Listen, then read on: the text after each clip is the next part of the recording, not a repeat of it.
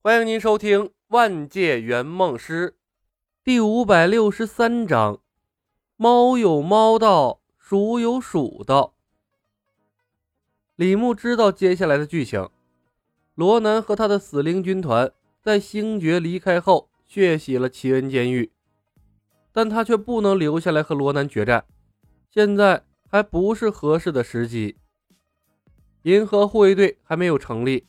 客户也没有自保的能力。结婚的技能可以控制住罗南，但想干掉他，凭他和星爵这几个人，恐怕有点难。李牧不敢保证，在婚礼上梦姬能把罗南亲死，他也不能无休止的让罗南沉浸在婚礼中，那绝对会引来灭霸。而一旦婚礼终止，死灵军团火力全开，他想活命，也除非是提前结束任务了。还有一点，提前干掉了罗南，客户仍然是个默默无闻的家伙，恐怕也不能算是完成任务。李牧需要时间给客户增长实力和名气，并放任罗南去入侵山达尔星，才能完成他的银河英雄传说。米兰洛号冲出了奇恩监狱，这是李牧第一次乘坐星际飞船。飞船上的一切对他来说都是陌生的，脱离了熟悉的环境，说不紧张才是假的。从飞船向外看去，外太空绚丽多彩，别有一番美丽。这就是宇宙吗？太漂亮了。赵涛的表现更像是一个土包子。趴在驾驶舱里，目不转睛地向外观看，眼睛闪闪发光。孟进同样处在震撼中，从电影上看的和亲眼见到的感觉完全不一样。地球科技水平太过落后，大多数的普通人没有机会进入外太空。乍一见到广袤的宇宙，很少有人能够保持淡定。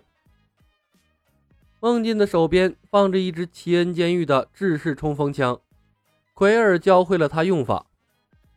虽然银河护卫队的人都觉得拿枪是垃圾，但他坚持带上了飞船。他不得不为自己准备一些防身武器。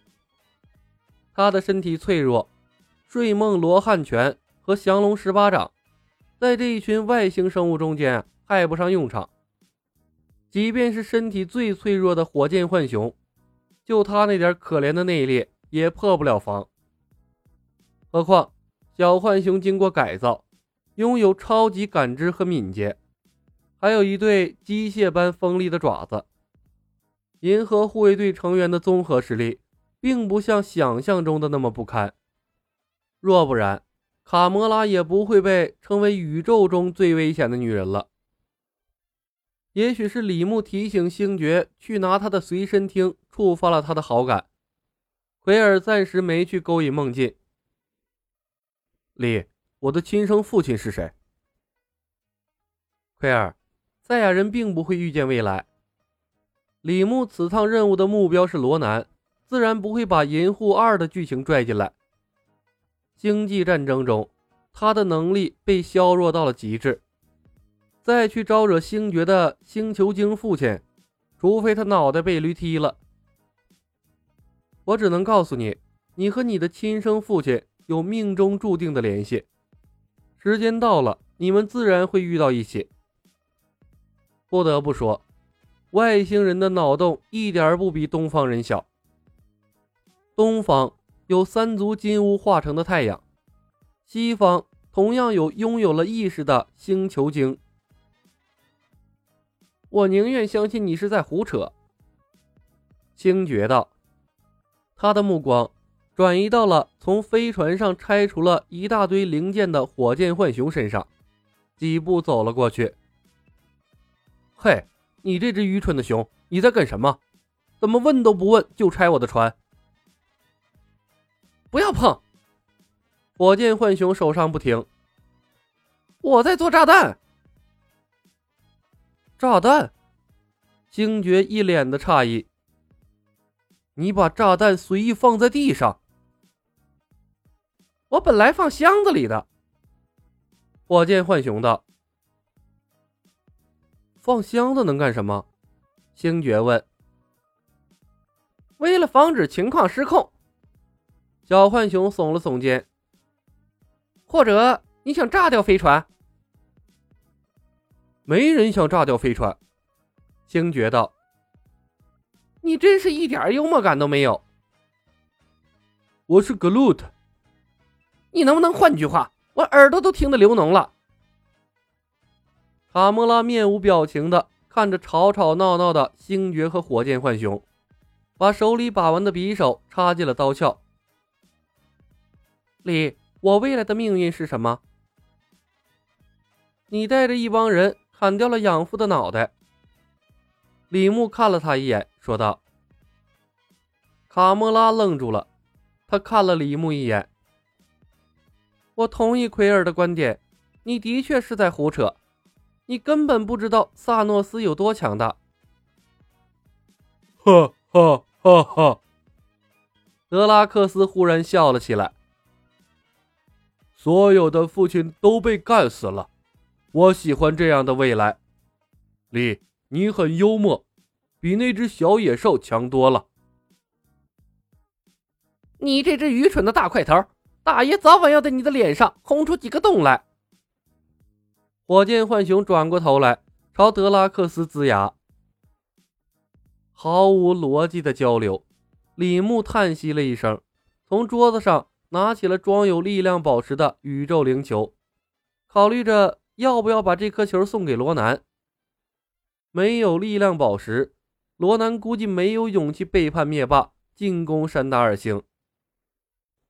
星爵转过身，从李牧手中把球拿走，对卡莫拉道：“我需要买主的坐标。”卡莫拉，目前这个方向没错。星爵把宇宙灵球举到了卡莫拉面前，告诉我这是什么？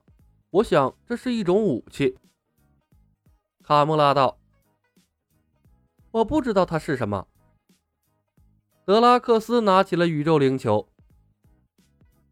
如果是武器，应该用来对付罗南。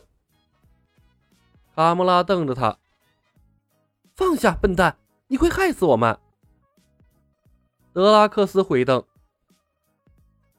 或者只害死你，杀人凶手。”卡莫拉：“我放你一条生路，金刚芭比。”德拉克斯。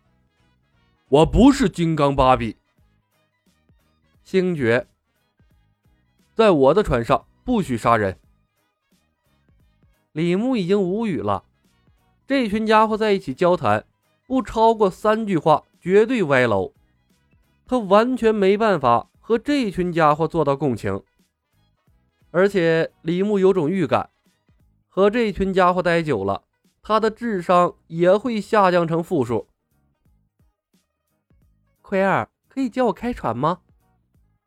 孟进回过头来，打断了他们的争吵，莞尔一笑：“我学会了驾驶宇宙飞船，可以当你的助手。”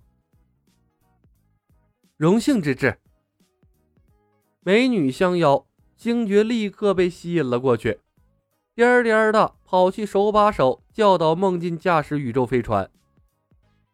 赵涛凑了过来，聚精会神的。在一旁偷学，星爵白了他一眼。银河系的王，你不觉得自己在一旁很碍眼吗？赵涛脸一红，讪讪的退回李牧的身边。在这艘宇宙飞船中，他觉得自己很无助，能依靠的也只有他的圆梦师了。火箭，你是驾驶方面的专家，到达目的地需要多长时间？李牧给了他一个安慰的眼神，来到火箭浣熊的旁边，问道：“火箭浣熊渴望朋友，渴望被人认可，而且又精通各种机械和驾驶，和他交朋友，显然比和星爵交朋友的收益更大。当然了，猫有猫道，鼠有鼠道，梦姬更适合星爵那个色胚，他只要吊着星爵。”不让他得逞，足以从他的身上挖出更多关于星际生活的知识了。你没有经历过星际旅行吗？浣熊奇怪的看了眼李牧。赛亚人更注重自身的修行，李牧道。但现在，为了消灭萨诺斯，我想我不得不多学一些关于星际的知识了。你愿意做我的老师吗？当然。火箭浣熊的眼睛亮了起来。李，恭喜你做了最正确的选择。在银河系，没有人比我更懂驾驶和枪械了。你愿意学习，我可以教会你我会的所有东西。在银河系，想做星际猎人，不会驾船，寸步难行。可是我没有基础。李牧道。都是傻瓜操作，火箭浣熊道。